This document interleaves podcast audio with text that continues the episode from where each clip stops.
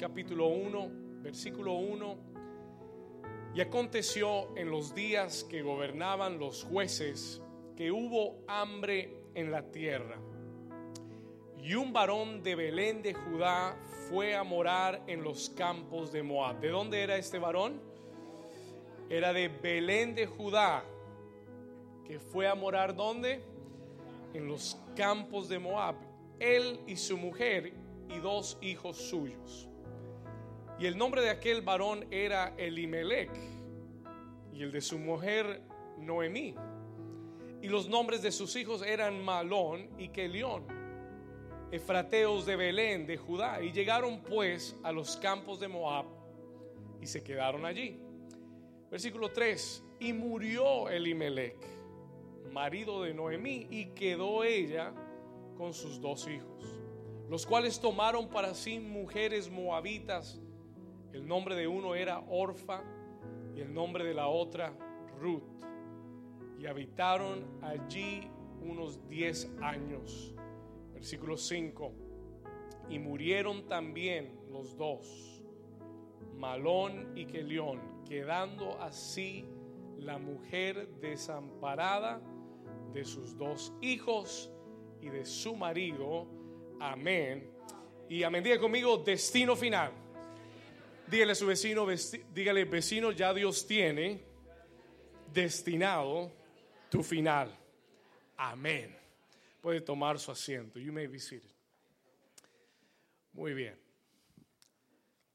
La semana pasada comenzamos estudiando el texto de Jeremías capítulo 29. We were studying Jeremiah chapter 29, versículo 11. ¿Cuántos, cuántos han leído ese texto antes? ¿Cuántos lo han oído? Déjenme ver su mano. ¿Cuántos han leído Jeremías 29, 11? ¿Cuántos, saben eh, lo que dice? Dice, yo sé los pensamientos, dice el Señor, que tengo acerca de vosotros, pensamientos de paz y no de mal, para daros el fin que esperáis. Yo le voy a dejar una tarea y es que usted se aprenda ese versículo. Amén. Porque te va a ayudar. It's going to help you. Ese versículo es una llave para esta temporada. ¿Cuántos dicen amén? ¿Me entendió? Se lo voy a repetir una vez más. I'm going to repeat it one more time. El Señor dijo en Jeremías 29:11, yo sé los pensamientos que tengo acerca de vosotros, pensamientos de paz y no de mal, para daros qué cosa? El fin que esperáis. Aprendimos la semana pasada que Dios ha prometido darnos el fin que esperamos. Dios nos ha prometido un final esperado. Diga conmigo un final esperado. Un final esperado de bendición. Un final esperado de éxito.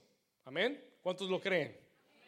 ¿Cuántos creen sinceramente, con todo el corazón? Usted dice, pastor, yo lo creo con todo mi corazón. Que ese versículo de Jeremías 29, 11 es verdadero.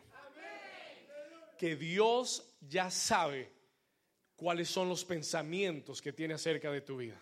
¿Cuántos lo creen con todo el corazón?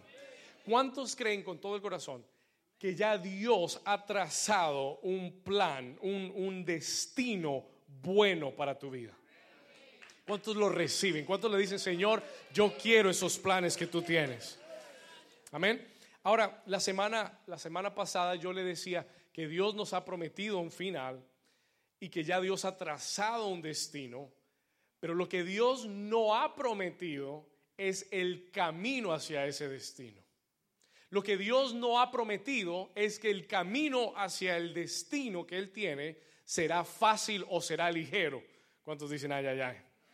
Entonces, a veces nos enamoramos de la promesa sin entender el proceso. ¿Estamos acá?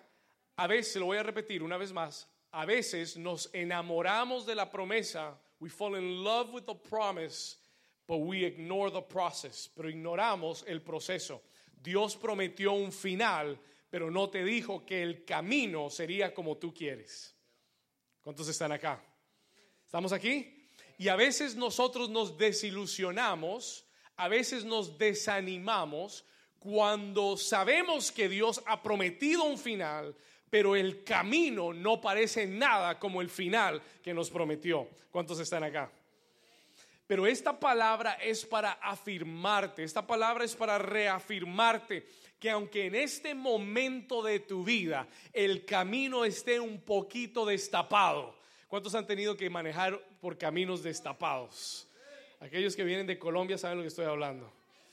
Hay caminos duros, hay caminos rocosos con piedras, con altos y bajos, hay caminos difíciles, hay caminos angostos, hay caminos que no deseamos, que no nos gustaría tener que, recurrir o que recorrer, pero Dios ha prometido que independientemente, escúcheme, pon atención, independientemente del camino, el final está garantizado. ¿Alguien dice amén? ¿Alguien le puede dar un aplauso al Señor por eso?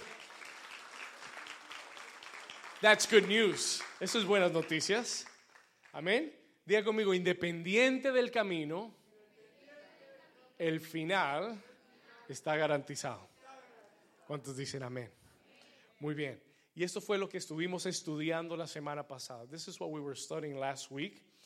Y yo solamente quiero reafirmar y recordarte que las promesas de Dios para tu vida siguen en pie. Póngame atención, escúcheme acá, que las promesas de Dios para tu vida siguen en pie.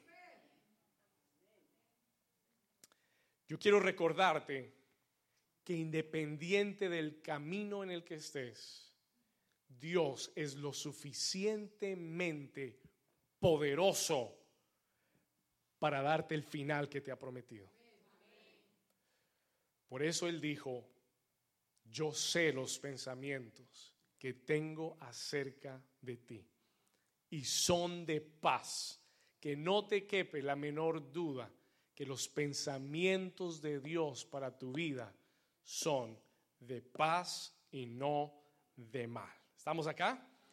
Eso fue la semana pasada. Puede escuchar el mensaje, escúchelo de nuevo, listen to it again, porque hay muchos principios poderosos que usted necesita entender para que usted reciba las promesas de Dios en su vida. Amén.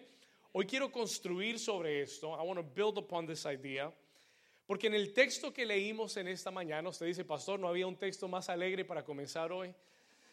Eh, el, el, texto que comenzamos hoy, the text that we started reading today, es un texto clave, es un texto muy importante y nos narra la historia de una familia judía y esta, y esta historia realmente entra rápidamente en acción, porque en solamente unos cuatro, tres o cuatro versículos encontramos que hay una serie de eventos que le suceden a esta familia que comienzan, son tragedias, es una cadena de tragedias que comienzan a afectar a esta familia. Yo quiero que usted lo, lo vea conmigo. Vamos a ir al versículo 1 una vez más. Mire lo que dice aquí. Let's pay attention. Vamos a estudiar este texto esta mañana. Mire lo que dice Ruth capítulo 1 versículo 1. Aconteció en los días que gobernaban los jueces. Mire lo primero que sucedió, que hubo qué cosa? Hubo hambre en la tierra. El primer evento que se desata para esta familia es que viene un hambre a la tierra. Un hambre representa no solamente que no tengo que comer, un hambre representa una dificultad económica. ¿Estamos acá? Este es un momento, esta es una crisis económica. ¿Alguien aquí algún día ha tenido alguna crisis económica? Amén. Solo, solo la mitad, gloria a Dios. Todos son prósperos, oren por mí. Amén. Al final de la reunión, oren por mí. El hambre representa, hunger represents an economic crisis una crisis económica.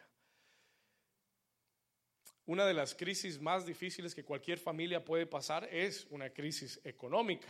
Ahora la Biblia dice que Elimelech, cuando vino esta crisis y cuando vino esta hambre, dice que este varón de Belén, versículo 1 de Judá, escuche esto, el, el varón era de dónde? De Belén de Judá, era judío, era del pueblo de Dios, fue a morar en los campos de Moab. He went to the, fields of Moab. Él y su mujer y dos hijos suyos. Ahora, yo siempre había leído este texto rápidamente y había, y, había saltado este detalle importante. And I always skip this important detail. Y el Señor me paró ayer a examinar un detalle que yo nunca había visto en esta historia. Y es que este hombre, Limelech, era un hombre del pueblo de Dios. Él era de Belén de Judá. Él era un hombre que tenía un pacto con Dios y estaba en la tierra prometida. Pero él toma una decisión. He makes a decision. Y es una mala decisión. He takes a bad decision. Y yo nunca lo había entendido de esa forma. Pero ¿sabe lo que él hizo? You know what he did? Él tomó a su familia y la sacó de Belén y se la llevó para Moab. Moab representa un territorio ajeno fuera de la cobertura de Dios. Moab era un lugar donde Dios no habitaba, fuera de la tierra prometida. Y mire que, y mire que Elimelech toma una decisión basada en su economía. Mire que él toma una mala decisión basada en, un, en una crisis económica. Y, uno lee esto y dice, ay, qué linda la historia bíblica. Pero déjeme decirle algo, hoy en día yo veo esto repetido todo el tiempo dentro de las iglesias y con el pueblo de Dios. Hay gente que toma decisiones basadas en una crisis económica. Hay gente que se, escúcheme lo que le voy a decir, hay gente que se sale de la cobertura de Dios por una crisis económica. Y lo primero que el Señor me mostró es, tienes que tener cuidado con tus decisiones, que tus decisiones no se salgan de la cobertura de Dios. Alguien dice amén. Se lo voy a repetir una vez más. Vamos a hacer one more time. Ten mucho cuidado que tus decisiones no se salgan de la cobertura de Dios. Porque si te sales de la cobertura de Dios, te quedas sin señal. ¿Cuántos dicen amén? Esto no es ATT ni Sprint, pero si te sales de la cobertura, te quedas sin señal. ¿Cuántos me están entendiendo? Hay un problema cuando tú y yo tomamos decisiones fuera de la cobertura de Dios. después no tenemos derecho para reclamar lo que sucede en nuestras vidas por habernos salido de la cobertura de Dios. ¿Estamos acá? Después estamos a la misericordia de Dios por haber tomado ciertas decisiones. Y el primer error y lo primero que, que Dios quiere llamar a tu atención, si estás en un momento de decisión en tu vida, si estás por tomar decisiones importantes, críticas, porque hay una crisis que te está que te ha visitado, una crisis en tu vida, ten mucho cuidado y pon mucha atención a lo que vas a hacer. ¿Por qué? Porque tus decisiones deben mantenerte dentro de la cobertura de Dios. ¿Alguien dice amén? Ok, muy bien. Sigamos entonces. Y en él déjenme mostrar, la primera crisis fue que vino un golpe económico, un hambre a la tierra. There was a hunger on the earth. la segunda crisis que afrontaron está en el versículo 3, it's in verse 3. Dice que murió Elimelech. Y no nos dice cómo, no nos dice qué pasó, no hay detalles, pero lo que nos dice es que de alguna forma, de alguna manera, un evento inesperado, an unexpected event happened y Elimelech murió y eso marca la familia. Eso, aunque no sabemos los detalles, fue un golpe duro para esta familia, emocional, económico, in every sense of the, of the word. Fue un golpe emocional para toda esta familia. Y como si fuera poco, lea conmigo el versículo 4, read with me verse 4. Dice que después de que Elimelech murió, quedó, ella, Noemí, con sus dos hijos. Versículo 4, los cuales tomaron para sí mujeres de dónde? Y aquí hay otro problema. Here's another problem. Aquí hay otra mala decisión. Porque Dios lo había dicho muy claramente a su pueblo. No tomarás mujeres fuera de tu nación. No tomarás mujeres paganas que no crean, que no estén bajo el pacto de Dios. Pero estos hijos, porque su padre tomó una mala decisión, porque estaban fuera de la cobertura, los hijos repiten los errores de los padres. ¿Estamos acá? They repeat the mistakes because they haven't, they haven't seen something different. Y entonces, ¿qué hacen ellos? Tomaron de las mujeres de Moab. Versículo 5. Versículo 4. El nombre de una era Orfa y el nombre de la otra Ruth. Y habitaron allí unos 10 años. Y llegamos a la tercera crisis, versículo 4. This is the third crisis on verse 4. Dice, perdón, versículo 5. Algo sucedió. Dice, y murieron también los dos, Malón y Kelión, quedando así la mujer desamparada de sus hijos y de su marido. Algo desafortunado sucedió.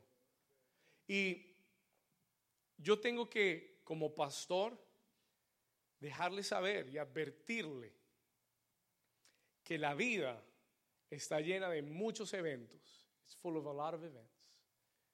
Y hay eventos en la vida que son desafortunados. Hay, hay momentos en la vida realmente complicados y difíciles de entender. ¿Cuántos aquí han tenido momentos así? Yo soy el primero, yo levanto la mano. I've had some complicated moments in my life. Hay momentos que uno busca una respuesta de Dios y posiblemente cuando la buscas no la encuentras. Yo he tenido momentos en mi vida donde le he preguntado, Señor, ¿por qué pasó esto? Why did this happen? Donde yo le he preguntado, Señor, ¿y qué hice yo?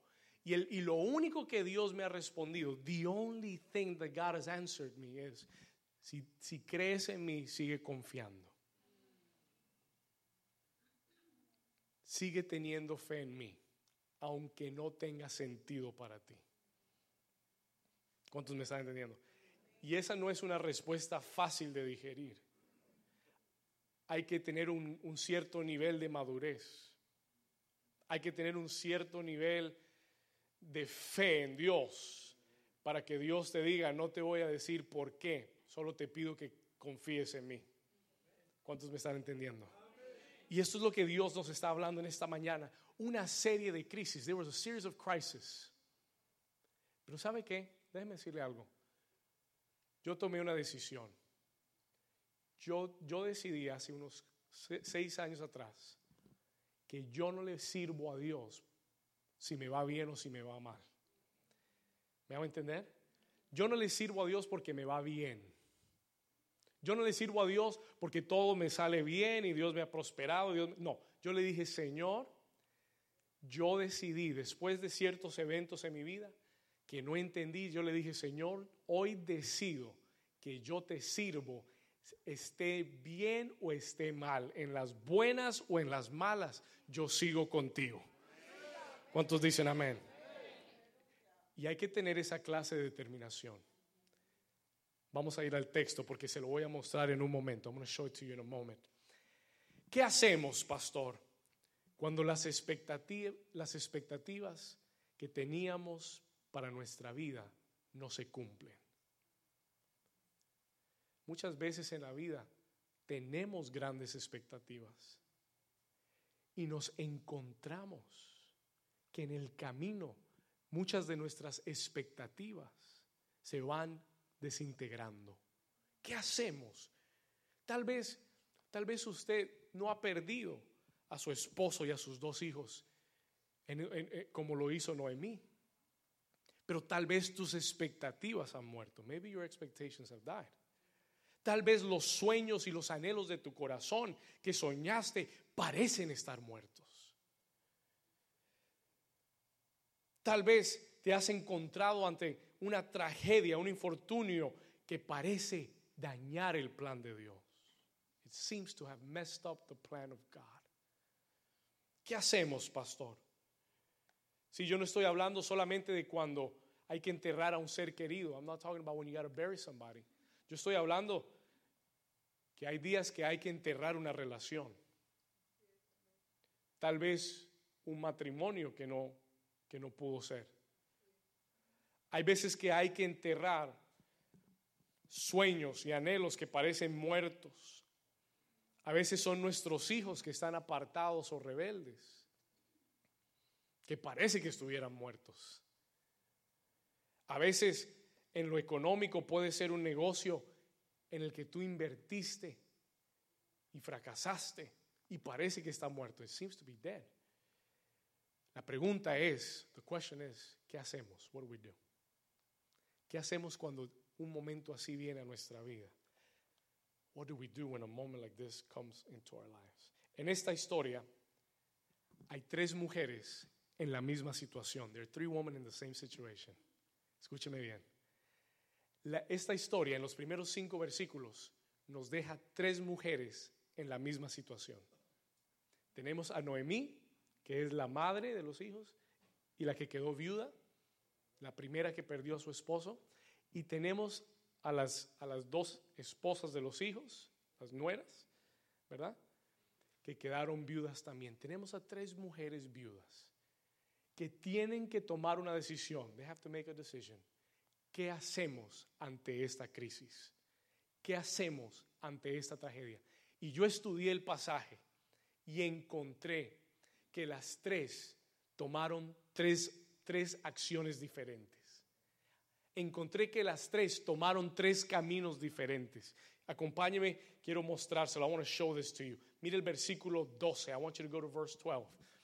Estas tres mujeres nos van a enseñar a nosotros hoy tres diferentes opciones de lo que podemos hacer ante una crisis, ante un momento en el que no entendemos lo que Dios está haciendo. Versículo 12, verse 12, acompáñame.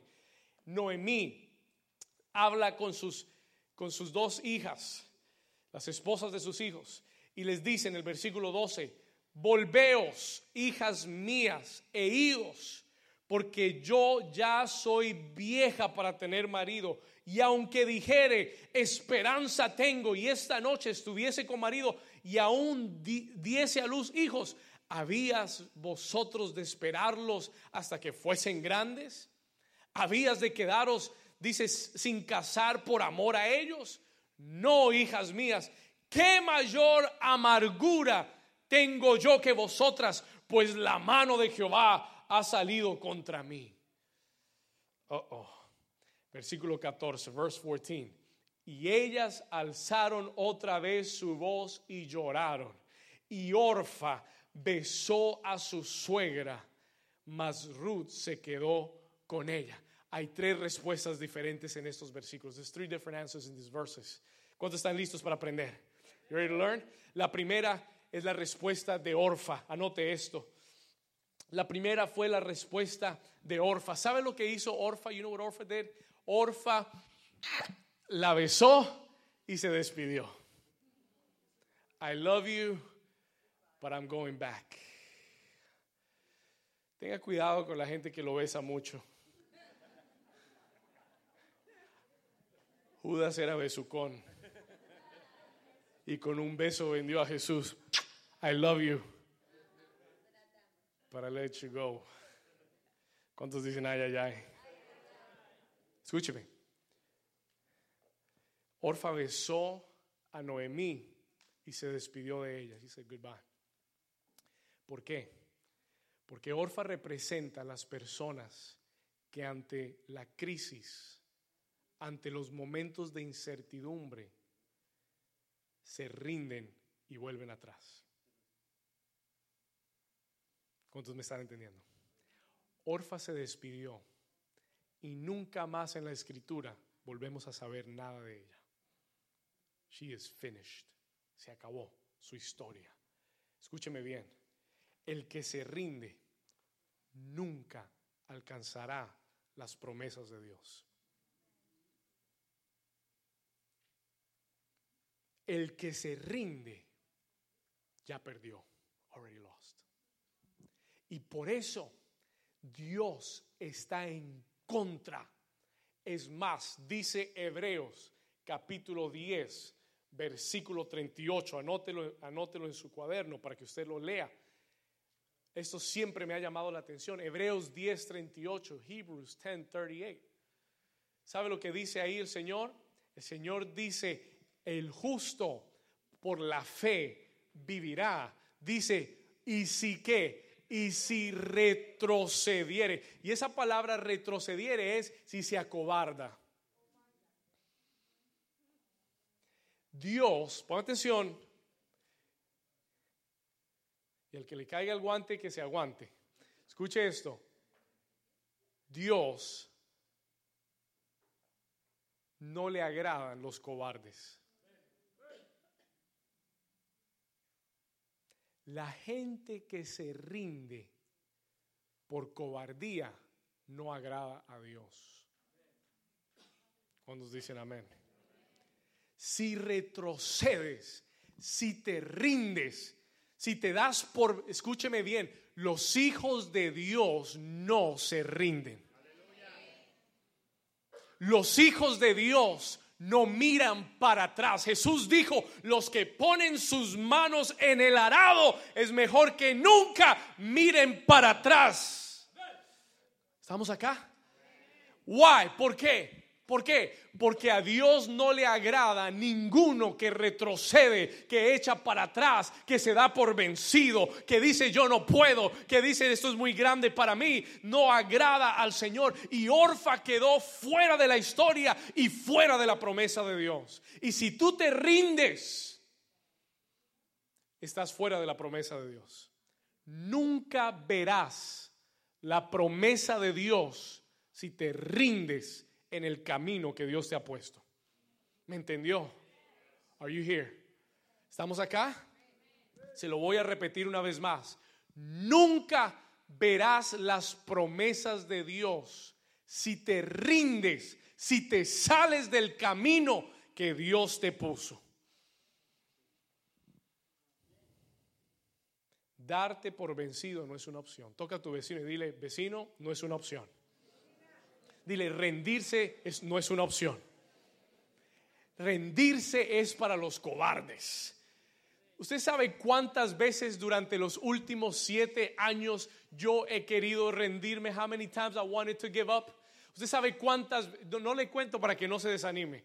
Pero ¿sabe cuántas veces yo he querido decir, Señor, no más, no puedo, estoy cansado? Pero el Señor siempre, siempre viene y me dice, David, rendirte no es una opción. Yo no te diseñé para que te rindieras. Yo no te diseñé para que te echaras para atrás. Yo te diseñé para ser victorioso, porque yo voy contigo. Y si yo estoy contigo, tú vas a llegar. Así que sigue en el camino, mantente en el camino, ve hacia adelante, aunque las cosas sean difíciles, yo estoy contigo. Alguien dice amén, den un aplauso fuerte a Jesús. Vamos, diga, Dios va conmigo. Tú y yo tenemos al Todopoderoso que pelea por nosotros. Y la Biblia dice, aunque tu padre y tu madre te dejaran, yo te recogeré. Con todo eso Jehová te recogerá.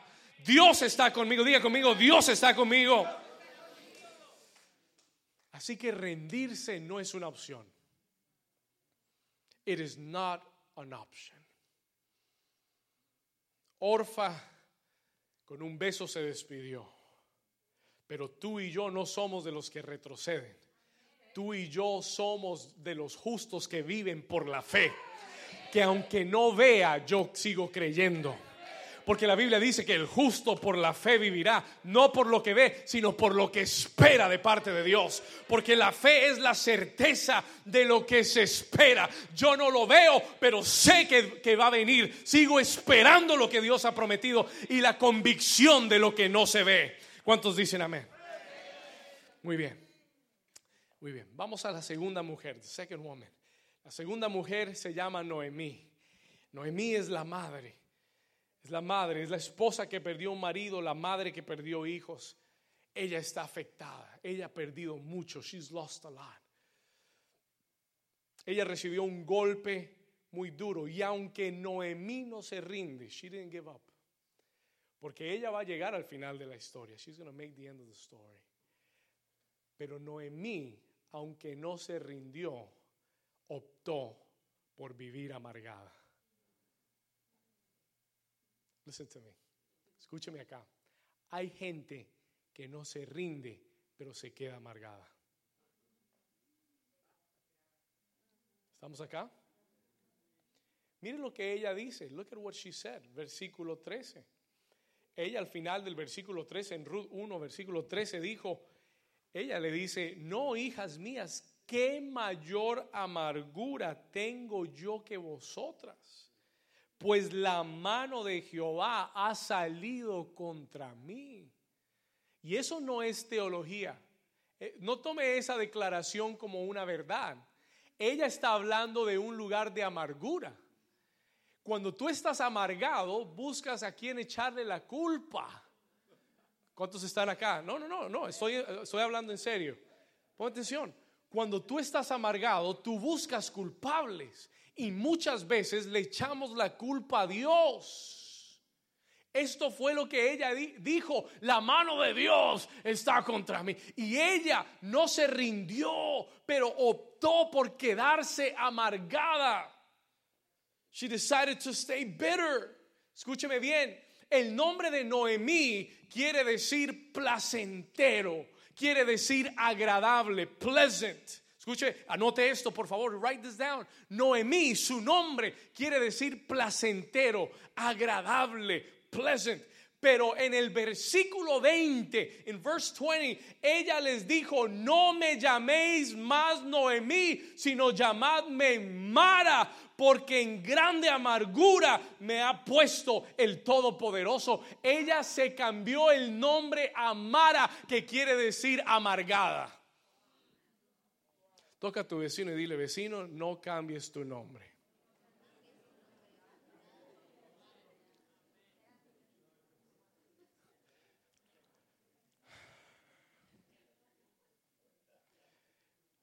Noemí, escúcheme acá, Noemí representa a esas personas que atraviesan adversidades, dificultades, que atraviesan incertidumbres en su vida y permiten que los eventos y las adversidades en su vida cambien su nombre. Y cambiar tu nombre es que cambien tu ánimo, tu carácter, tu fe. Tú no puedes ser un Noemí en que todo lo que suceda o los eventos que vengan a tu vida te muevan, te cambien, te alteren y te conviertas de una persona agradable en una persona amargada. ¿Cuántos me están entendiendo? Los eventos en tu vida son temporales. No tomes decisiones permanentes de eventos temporales. Yo no sé quién está escuchándome aquí hoy. Algunos me están viendo, estuviera hablando en chino. Escúcheme, mí. Se lo voy a repetir. Están meditando, gloria a Dios. Ok, entendí, gracias. No tomes, pon atención, no tomes decisiones permanentes basadas en situaciones temporales. Ese, es un, ese es un consejo, esa es una perla de Dios para ti. se lo voy a repetir una vez más para que le entre. No tomes decisiones permanentes por situaciones temporales.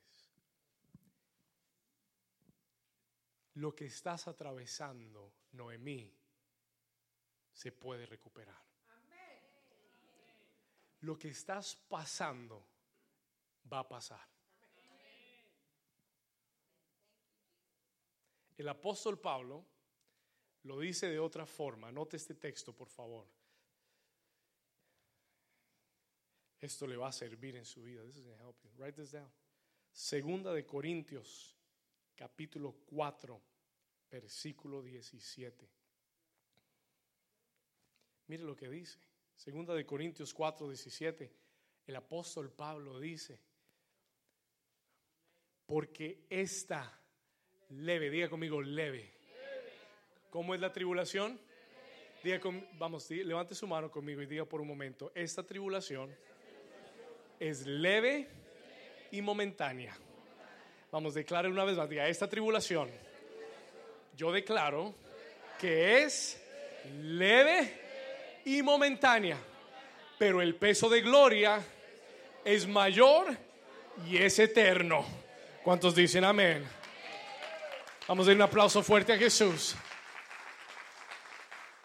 Porque esta leve tribulación momentánea produce en nosotros una cada vez más excelente y eterno peso de gloria. Tú no puedes cambiar tu nombre, tú no puedes acomodarte a una situación que es temporal, sabiendo que la gloria que ha de manifestarse es eterna. David dijo, el llanto durará por la noche, pero en la mañana vendrá la alegría. Así que yo vine a decirte, tu mañana de alegría está naciendo en el nombre de Jesús.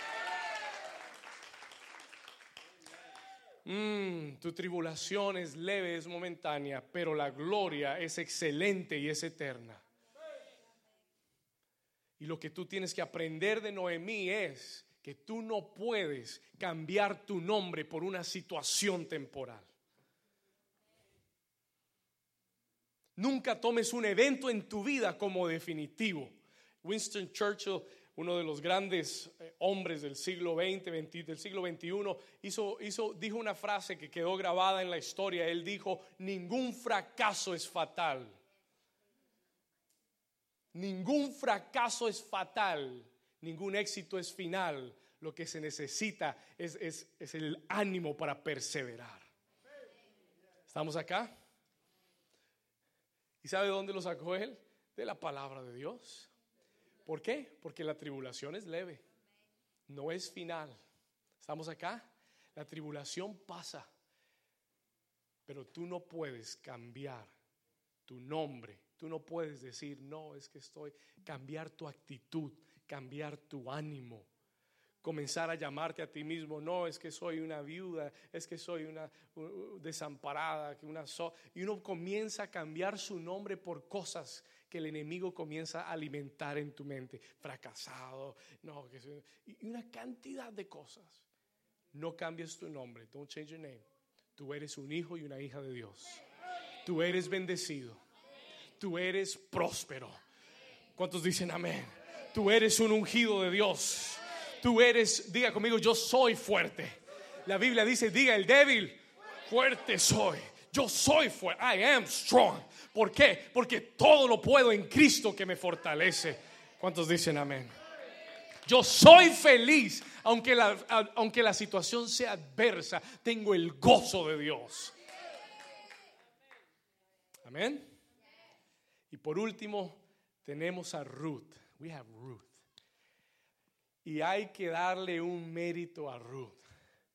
Porque Ruth no era cristiana, because she wasn't Christian porque ella no iba a la iglesia como Noemí. A veces la gente de la iglesia es la más amargada.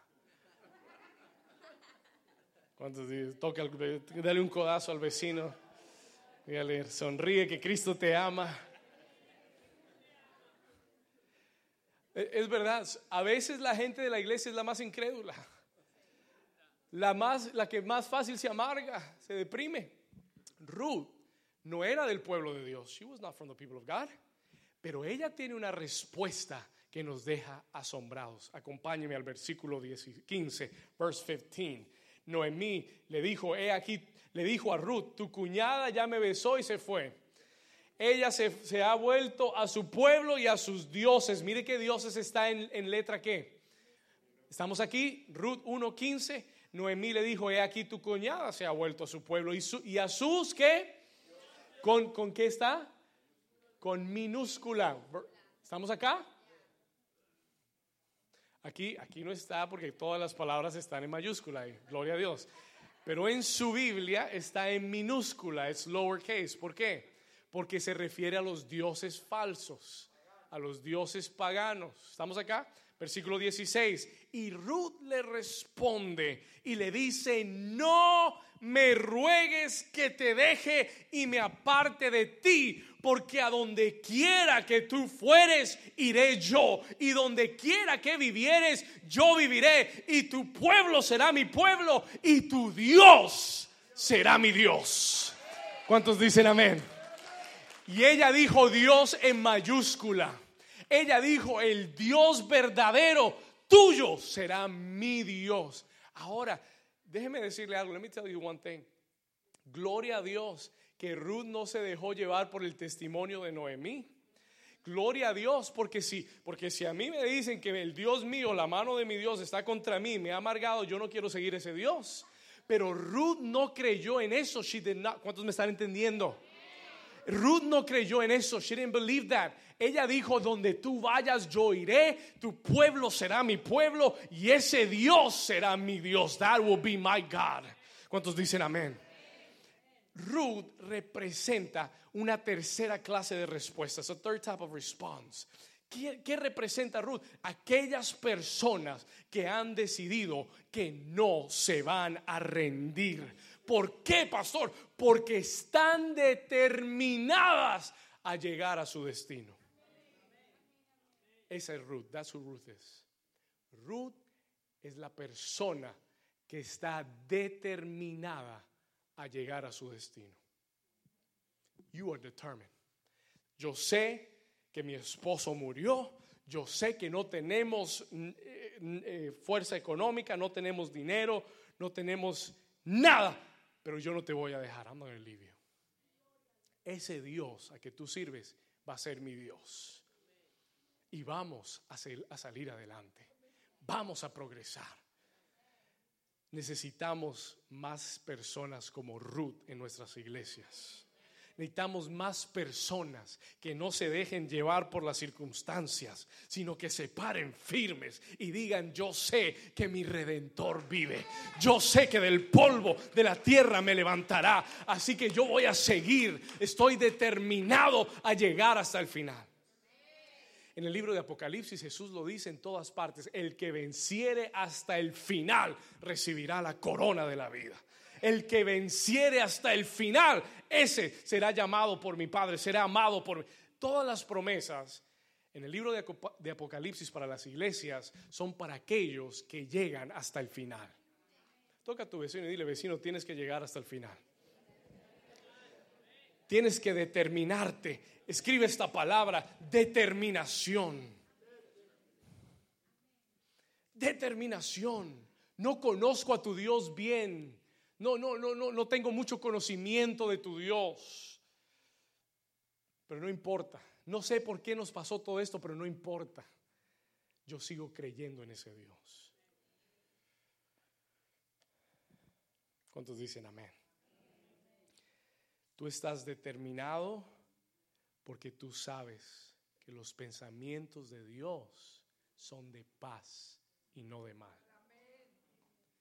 Tú estás determinado porque tú sabes.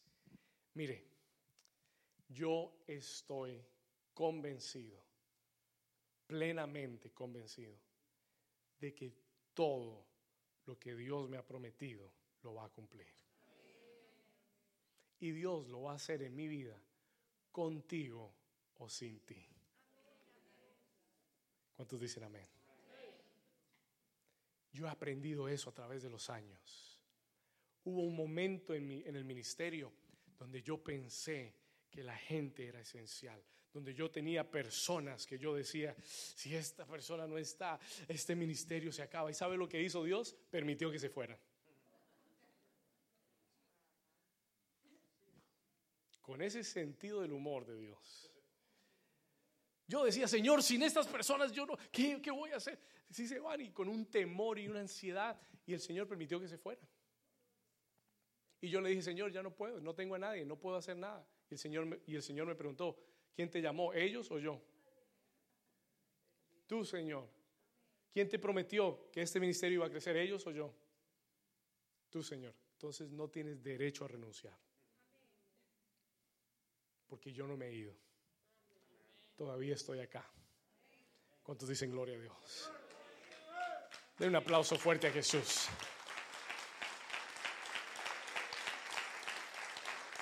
¿Cuántos Dios les está hablando hoy? Escúchame bien, listen to me. Quiero darte, déjeme darle algunos consejos rápidos que Ruth nos enseña. Let me give you some quick advices que Ruth nos enseña. Deme 15 minutos y le doy tres consejos. Primero, número uno, en el versículo 22, verse 22. Dice que así volvió Noemí y Ruth la moabita. dice su nuera con ella. Volvió de los campos de Moab. ¿Y a dónde regresaron? Escriba esto. Regresa a Belén. Come back to Bethlehem. Escribe eso. Escríbalo. Regresa a Belén. La palabra Belén, the word Bethlehem, quiere decir casa de pan. The house of bread. ¿Cuántos dicen amén? Cuando tú estás atravesando una situación difícil, de incertidumbre, de prueba, de hambre, de muerte, de desconsuelo, no te alejes de la casa de Dios. No te alejes de la palabra de Dios. Yo no entiendo por qué hay personas que cuando están pasando un momento difícil dejan de venir a la casa de Dios. No lo entiendo. No entiendo esa, esa excusa. I don't understand that excuse. El día de tu aflicción es el día que más metido debes sentarte en la primera fila. Debes estar listo porque sabes que ese día Dios te va a dar algo del cielo para ti. ¿Cuántos me están entendiendo?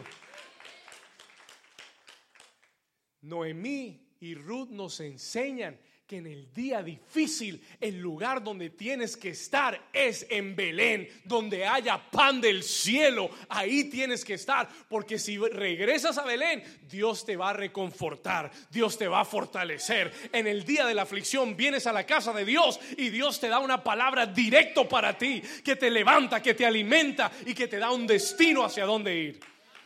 ¿Cuántos dicen amén? ¿Estamos acá? Regresa a Belén, come back to Bethlehem. Esa fue, esa fue la mejor decisión que tomaron. That was the best decision they made. Dijeron, regresemos a Belén, a la casa del pan. Usted sabe que Jesús dijo, yo soy el pan del cielo. Él dijo, yo soy el pan de vida que descendió del cielo. Tú tienes que venir a la casa del pan para que Él te alimente. Y en el día de la angustia te dé una respuesta. Número dos, number two. Capítulo 2, sigue aquí conmigo. Primer consejo, regresa a Belén. Ahora, miren, le muestro algo. Dice que volvieron de los campos de Moab y llegaron a dónde? Versículo 22, Ruth 1:22, está ahí en su Biblia. ¿Y regresaron a dónde? Pero miren lo que dice, que regresaron, llegaron a Belén al comienzo de la siega de la cebadilla conmigo, llegaron a Belén en un tiempo nuevo. Diga, llegaron a Belén en una nueva temporada. En una temporada de cosecha. ¿Cuántos dicen amén? Y esta iglesia se llama New Season, nueva temporada. Porque cuando tú llegas a la casa de Dios, una nueva cosecha comienza para tu vida. ¿Cuántos dicen amén? Llegaron en el tiempo perfecto. Capítulo 2, versículo 1. Dice, y tenía Noemí un pariente de su marido, hombre rico, de la familia de Limelec, el cual se llamaba Boaz. Versículo 2, verse 2. Y Ruth, escuche esto. Elimelech, solamente quiero hacer un paréntesis para decirle esto. Elimelech tenía un pariente que vivía en, Belén, que se había quedado en Belén en los años del hambre. ¿Y cómo era? Hmm, no sé si lo entendió. I don't know if you understood it. No, no, no. Escúcheme, escúcheme la decisión de irse había sido insensata. Porque un pariente de él se había quedado y era rico. ¿Cuántos me están entendiendo? No, toca a tu vecino y dile, no te vayas de Belén. El que tiene oídos para oír, que oiga. Gloria a Dios. Versículo 2, chapter 2, verse 2. Y Ruth la moabita dijo a Noemí, escuche, Ruth la moabita le dice a su suegra Noemí, te ruego que me dejes ir al campo y recogeré espigas en pos de aquel a cuyos ojos halle gracia. Y ella le respondió, ve, hija mía. Los judíos tenían una costumbre. Cuando una familia judía era pobre y no tenía recursos, los dueños de los campos les permitían, después de que todo era recogido, les permitían ir al campo y recoger lo que sobraba, lo que se había caído de las canastas. Ellos dejaban a propósito, eh, eh, eh, Dios se los había ordenado que a propósito dejaran para la gente pobre del pueblo de Israel. Y Noemí, perdón, y Ruth le dice a Noemí, permíteme que yo vaya a los campos y encuentre para traer de comer para nosotras. Permíteme que yo te sirva, permíteme que yo trabaje para ti, permíteme hacer algo por nosotros. Ella no se quedó con los brazos cruzados. Y ahora quién nos va a ayudar y ahora qué vamos a hacer y ahora quién me va a servir y ahora quién me va a dar. Hay mucha gente así, there's many people like that, pero ella se levantó y le dijo a Noemí, Noemí, permíteme ir al campo y recogeré y dice en pos de aquel cuyos ojos hallare gracia. Y ella le respondió, ve, hija mía. Segundo consejo, second advice, no dejes de servir. Do not stop serving, porque en el servicio está el camino a tu destino. Se lo voy a explicar en un momento. Let me explain it to you in a moment. Write this down. Tú tienes que aprender a servir. Tienes nunca permitas que por ninguna circunstancia en tu vida tú dejes de servir a Dios. Nunca dejes de servir al prójimo. Nunca dejes de servir a los que están a tu alrededor. Es de Dios que tú y yo sirvamos. Jesús dijo, si alguno quiere ser grande en el reino de los cielos, tiene que aprender a servir. You have to learn to serve. Y yo predico y oro que una iglesia se levante en este lugar que tenga un corazón de servicio.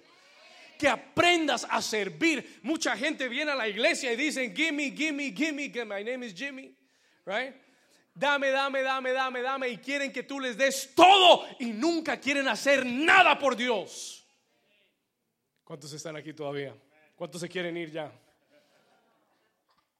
Amarres el cinturón. Escúcheme bien, listen to me.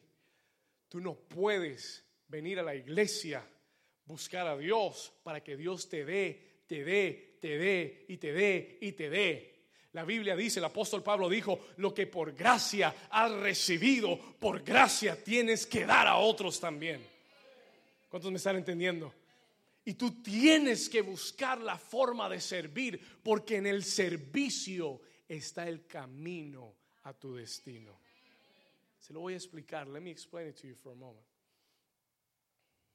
Muchas veces, cuando estamos en una temporada difícil y cuando estamos frente a la adversidad, la primera reacción es cerrarnos. No quiero ver a nadie, no quiero que me digan nada, no quiero ver gente. Y eso viene del mismo infierno. Porque el enemigo quiere que tú dejes de ser de bendición. Y qué mejor que tú respondas así. ¿No fue eso lo que le sucedió a Elías cuando Jezabel lo intimidó y dejó y, y, lo forzó a dejar de profetizar y que se encerrara en una cueva deprimido? Y de allí Dios tuvo que venir y jalarlo y decirle, ¿qué haces aquí? ¿Te, te, resta largo camino? ¿Cuántos están acá? Lo que el diablo quiere es que tú dejes de ser de bendición para otros. Y si tu respuesta ante la adversidad es cerrarte y dejar de servir a otros, entonces ya el enemigo está ganando. The enemy is already winning. Toca a tu vecino y dile, vecino, es hora de servir. Hmm. ¿Cuántos dicen amén? Vamos, diga conmigo, es hora de servir. Ruth dijo, escúcheme, pregunta, ¿qué obligación tenía Ruth con Noemí? ¿Qué obligación tenía ella de ir a trabajar y de servirla, de cuidarla. No tenía ninguna obligación. Pero en tu servicio, escúcheme y escúcheme bien, porque esto no es algo de este capítulo solamente, este es un patrón bíblico. En toda la Biblia lo encuentro. Cada vez que tú sirves, encuentras tu destino. You find your destiny. Cada vez que tú sirves, Dios te, Dios te junta con personas que comienzan a marcar tu destino. Yo comencé a servirle a Dios a los 14 años de edad. Y, poco sabía a los 14 años de edad, poco me imaginé cuando tenía 14 años de edad en Nueva York que el pastor a quien yo le serví por 5 o 6 años de mi vida iba a ser el mismo pastor que 15 años después me iba a ungir a mí como pastor de esta iglesia. Nunca me lo imaginé. Pero ¿qué hubiera pasado si hubiera desaprovechado la oportunidad de servir con el corazón? Y de dar lo mejor, hubiera perdido una conexión divina que Dios me ha dado para mi destino. ¿Cuántos me están entendiendo? Ve a servir porque tú no sabes ni te imaginas en el campo de quién vas a terminar. Ah. ¿Están acá? Pregúntele a Josué si vale la pena servirle a Moisés. Pregúntele a los discípulos si valió la pena servirle a Jesús. ¿Cuántos me están entendiendo? Pregúntele a David si valió la pena servirle a su padre el día que lo mandó a llevar queso y pan a sus hermanos y se encontró con Goliat. Pregúnteles si vale la pena servir. Diga conmigo, en el servicio está el camino a mi destino. ¿Cuántos dicen amén? Escúcheme bien, listen to this. En el versículo 11 la Biblia nos dice que Ruth fue a un campo sin saber de quién era el campo. Terminó en un campo recogiendo. Y allá en ese campo, por estar sirviendo, se encontró con un tal vos. Diga conmigo, vos. No, no era argentino vos. Mira vos. Acompáñeme al versículo 11. Come with me to verse 11. Ruth capítulo 2, versículo 11. Y respondiendo vos le dijo, he sabido todo lo que has hecho con tu suegra. Escuche esto. Usted no sabe en el campo de quién va a terminar sirviendo. Usted no sabe quién lo está mirando mientras que usted está sirviendo con todo el corazón.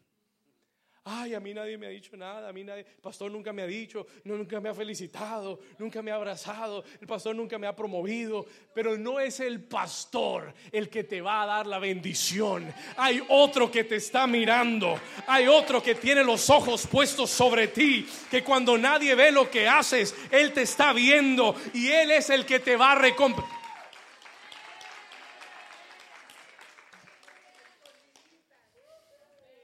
Y él le dice, he sabido todo lo que has hecho con tu suegra. He visto cómo la has servido. He visto cómo la has cuidado. He visto cómo la has atendido. Escuche esto. Y después de la muerte de tu marido y que dejando a tu padre y a tu madre y la tierra donde naciste, has venido a un pueblo que no conocías antes. Que Jehová recompense tu obra. Y, te, y dice, y tu remuneración sea cumplida de parte de Jehová, Dios de Israel, bajo cuyas alas has venido a refugiarte.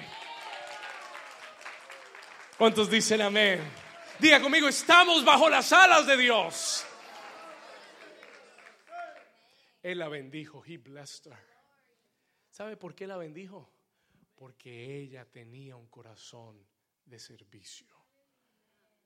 Porque en medio de la crisis no le importó seguir sirviendo. Yo he pasado crisis yo he pasado momentos amargos en mi vida donde he tenido que estar aquí parado predicando y lo he hecho con todo el corazón. Lo he hecho porque los amo, porque amo a Dios. He aprendido a servir en los días más difíciles de mi vida y quiero decirte que Dios ha sido fiel. Dios ha sido fiel. y Dios seguirá siendo fiel. God will continue to be faithful. ¿Cuántos dicen amén? ¿Coincidencia que terminaste en el campo de voz? No. Destino. Diga conmigo destino. Nada en Dios es casualidad. No es casualidad que tú estés aquí hoy. No es casualidad que Dios te tenga en esta ciudad. No es casualidad que Dios te tenga en esta nación para este tiempo. Diga conmigo, destino. Es propósito de Dios. Y aunque, escúcheme bien, y aunque tú hayas tomado decisiones equivocadas, esta es la belleza de Dios. Esto es lo que la gente no entiende. Que tú y yo podemos equivocarnos. Tú y yo podemos tomar malas decisiones. Y aún así, Dios encuentra la forma de arreglar todo para nuestro bien. Solo Dios lo puede hacer. Por eso dice Romanos 8:28, a los que aman a Dios, todas las cosas ayudan para bien, obran para bien a los que andan conforme a su propósito. Podemos equivocarnos, pero Dios siempre encuentra otra ruta para llegar al destino. ¿Cuántos dicen amén? Dios es el GPS perfecto. He's the perfect GPS. Tú puedes meterte por el camino incorrecto y Dios dice, no, no problem, baby. Turn right, turn left. I'll get you back to where you're supposed to be. ¿Cuántos dicen amén? Gloria a Dios. Denle un aplauso fuerte a Jesús. Vamos. I love you, Jesus. Tercer consejo y termino acá. Se va el tiempo. Third, third advice. ¿Cuántos Dios les ha hablado hoy? ¿Cuántos están contentos que vinieron hoy? Tercer consejo, capítulo 3. Vamos a ir ahí. Let's go to chapter 3. Este voz no era casualidad. Había un propósito de Dios. Capítulo 3, versículo 1. Después le dijo su suegra Noemí, le dijo a Ruth, hija mía, no he de buscar hogar para ti para que te vaya bien. ¿No es vos nuestro pariente con cuyas criadas tú has estado? He aquí que él avienta esta noche la, la parva de las cebadas. Te lavarás pues y te ungirás vistiéndote tus vestidos, irás a la era, mas no te darás a conocer al varón hasta que él haya acabado de comer y de beber. Déjelo que termine de comer. Gloria a Dios. Dice Gabriel, consejos sabios, versículo 4. La palabra de Dios es, cómica. Versículo 4, y cuando él se acueste, notarás el lugar donde se acuesta, irás y descubrirás sus pies y te acostarás allí y él te dirá lo que hayas de hacer. Y ella respondió, haré todo lo que tú me mandes. Tercer consejo, aunque hayas estado en una crisis o en una dificultad, aunque la situación sea adversa, tercer consejo, nunca tengas miedo de intentarlo otra vez. Nunca tengas miedo de intentarlo otra Ruth había perdido ya su esposo. Pero Noemí le dice, ¿por qué te vas a quedar sola? ¿No quiero yo que tengas tú tu hogar? Así que te voy a dar un consejo. Busca a vos. No es él nuestro pariente, isn't he? Part of our family. Y le da una serie de consejos.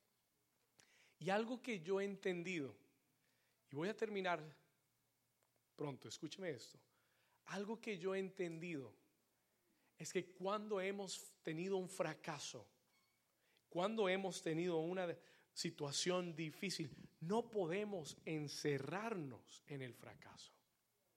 No podemos pensar que porque fracasamos o fallamos una vez, ya nunca más tendremos acceso a eso. ¿Cuántos me están entendiendo? Debemos entender que está en nosotros el vencer el temor para intentarlo otra vez.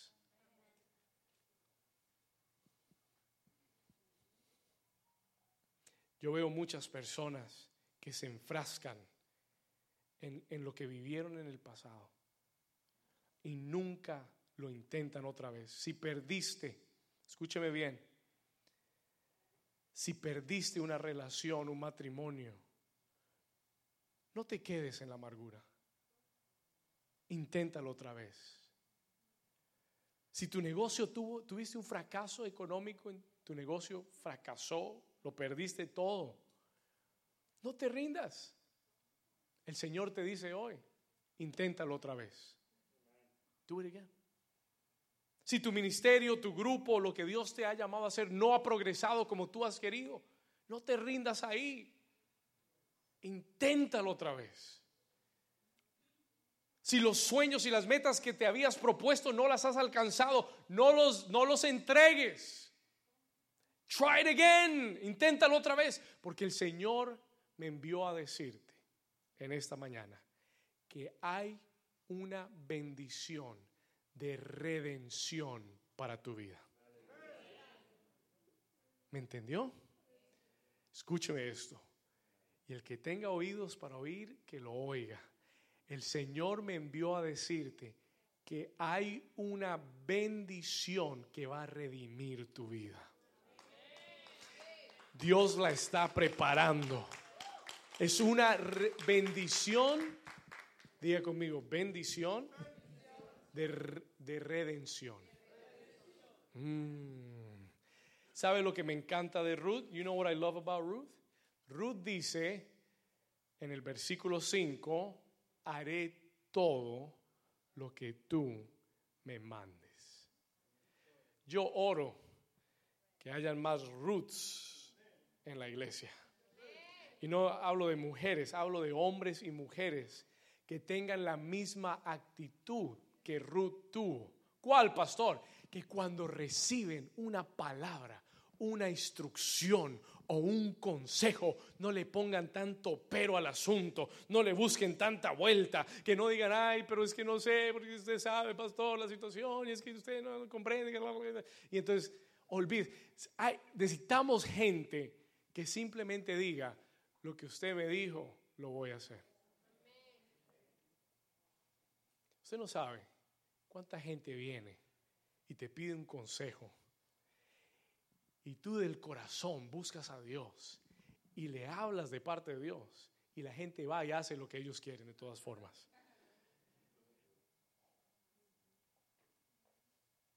Yo doy consejos, pero aprendido a través de los años a no gastar el tiempo con la gente que no escucha.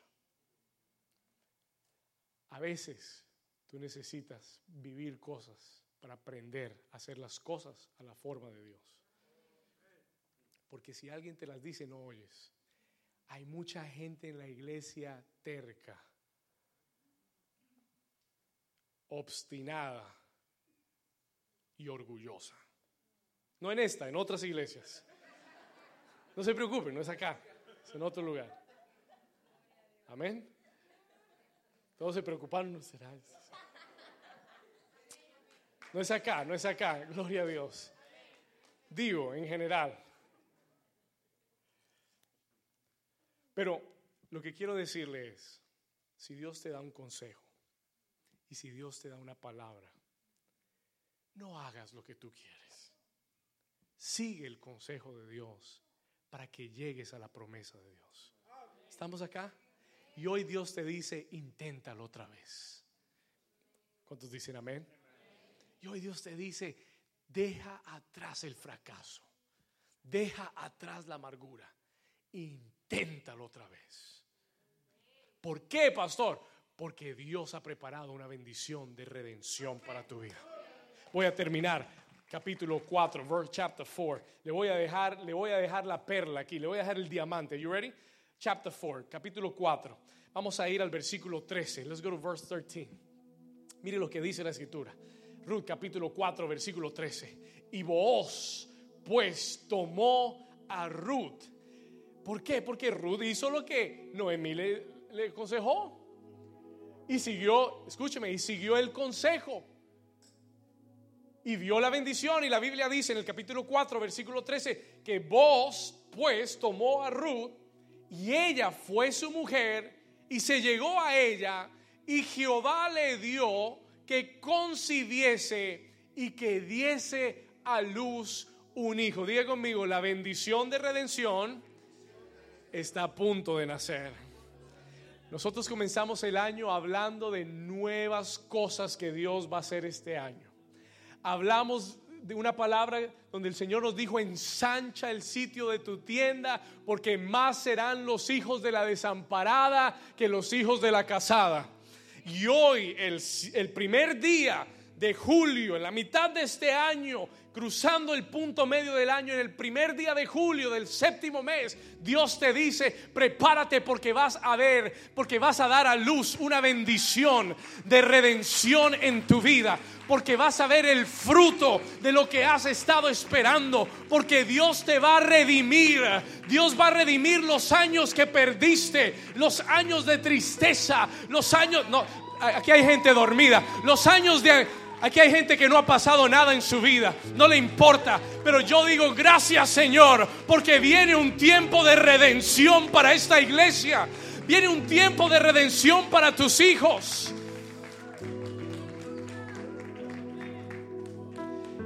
Y las mujeres decían, Noemí, le hablaron a la suegra, Noemí, le dijeron, loado sea Jehová. ponte de pie conmigo y vamos a leerlo. Where's my verse? Let's go. Where's my verse? Ruth capítulo 4 versículo 14. Ponte de pie y vamos a leerlo. Dice, y las mujeres decían a Noemí, loado sea Jehová, que dice que hizo que no te faltase hoy pariente, cuyo nombre será celebrado en Israel. Versículo 15, léalo en voz fuerte conmigo, verse 15. El cual será qué cosa? Yo, yo, si yo fuera usted, yo subrayaría eso en mi Biblia, lo arrancaría, la, la pegaría en todas partes, le haría copias y lo pego en todo lado. Él será restaurador de tu alma y sustentará tu vejez, pues tu nuera que te ama lo ha dado a luz y ella es de más valor para ti que siete hijos. Hay una bendición de Dios escúcheme bien, hay una bendición de Dios que va a borrar todo el dolor que has tenido en tu vida. Hay una bendición de Dios que viene para ti, que va a borrar la amargura y va a borrar el dolor y va a borrar la tristeza y nunca más te vas a acordar de esas noches que tuviste que llorar. ¿Por qué? Porque Él es el restaurador de tu alma.